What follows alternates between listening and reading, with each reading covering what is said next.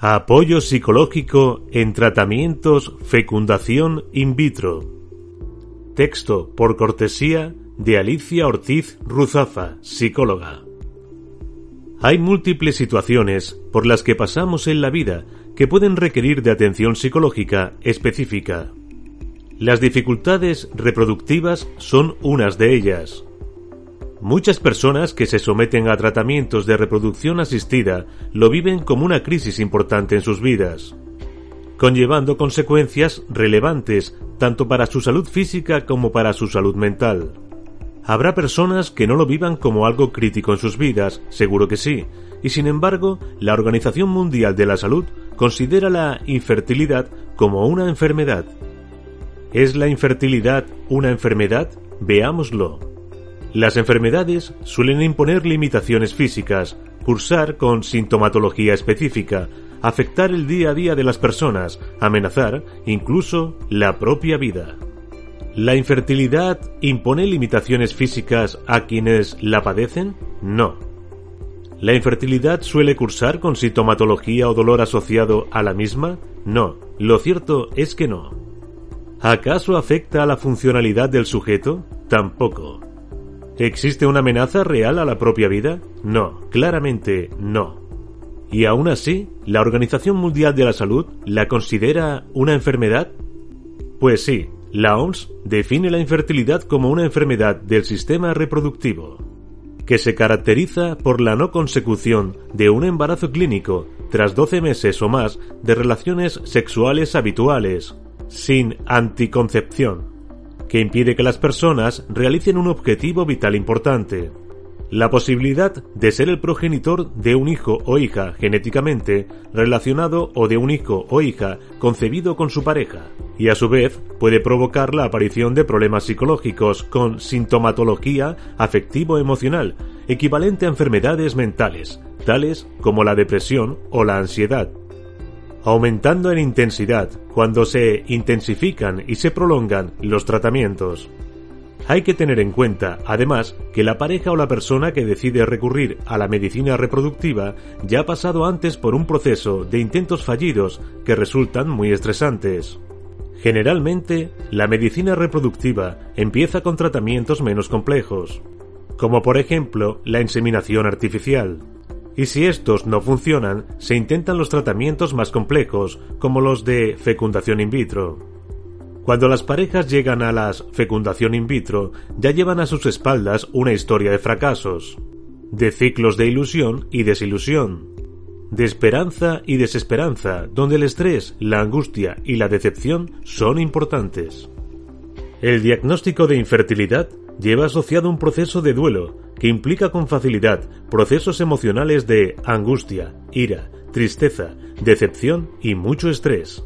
Si a eso se añaden los intensos procesos emocionales por los que pasan las personas cuando empiezan los tratamientos de fertilidad, nos da un cuadro de sintomatología ansioso-depresiva que hay que atender. Por todos estos motivos, la infertilidad debería de ser atendida en todas sus facetas física, social y psicológico-emocional. Porque, aunque no se vea, produce sufrimiento en las personas que la padecen, afectando notablemente su calidad de vida. En la consulta psicológica, este tema puede abordarse a un nivel individual, de pareja o de trabajo de grupo, dirigiendo la intervención psicológica hacia la prevención, evaluación e intervención en las dificultades y problemas psicológicos que puedan surgir. ¿Y es la intervención psicológica en la fecundación in vitro una herramienta eficaz? En los suficientes estudios que ya hay sobre el tema, sí.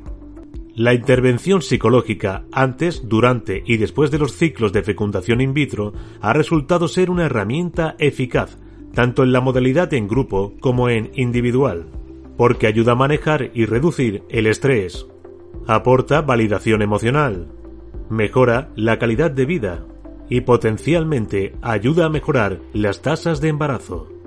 Muchos psicólogos trabajando en este área saben lo necesario que es tener un conocimiento preciso de las distintas fases del tratamiento y de las etapas o momentos psicológicamente distintos por los que pasan las personas en tratamientos de fecundación in vitro. En este sentido, su objetivo es aportar a los pacientes toda la información que necesiten para apoyar la toma de decisiones informadas. Determinar qué impacto puede tener en su salud y en su estilo de vida y atender las necesidades que surcan en cada etapa. La intervención psicológica la entienden desde un abordaje integral, atendiendo tanto los aspectos afectivos como cognitivos, conductuales y relacionales. Esto se concreta en que el paciente va a conseguir más recursos para manejar y validar de forma óptima sus emociones. Va a descubrir y descrear creencias limitantes y autosaboteadoras, generando una reestructuración en su forma de pensar. Va a poner en el foco en los rasgos positivos que le caracterizan, en sus fortalezas y en las de su pareja, si las tiene Va a mejorar sus habilidades en la resolución de conflictos y ampliar sus estilos de afrontamiento. Va a poder cerrar y quedarse en paz al elaborar los duelos que van surgiendo. Practicará técnicas de respiración y relajación, iniciándole después en el mindfulness. Va a poder expresar su mundo interno a través del arte o del movimiento corporal armónico. Todo ello en un entorno de respeto, honestidad confidencialidad y de confianza. En definitiva, tanto hombres como mujeres, contando con apoyo psicológico específico, logran una mejor gestión de sus emociones, un mejor ajuste de pareja, una toma de decisiones más informada, una mayor tolerancia a la continuidad de los tratamientos, una mejor calidad de vida y en ocasiones el embarazo deseado. Encuentra esta y más información en www.aliciaortizpsicología.com.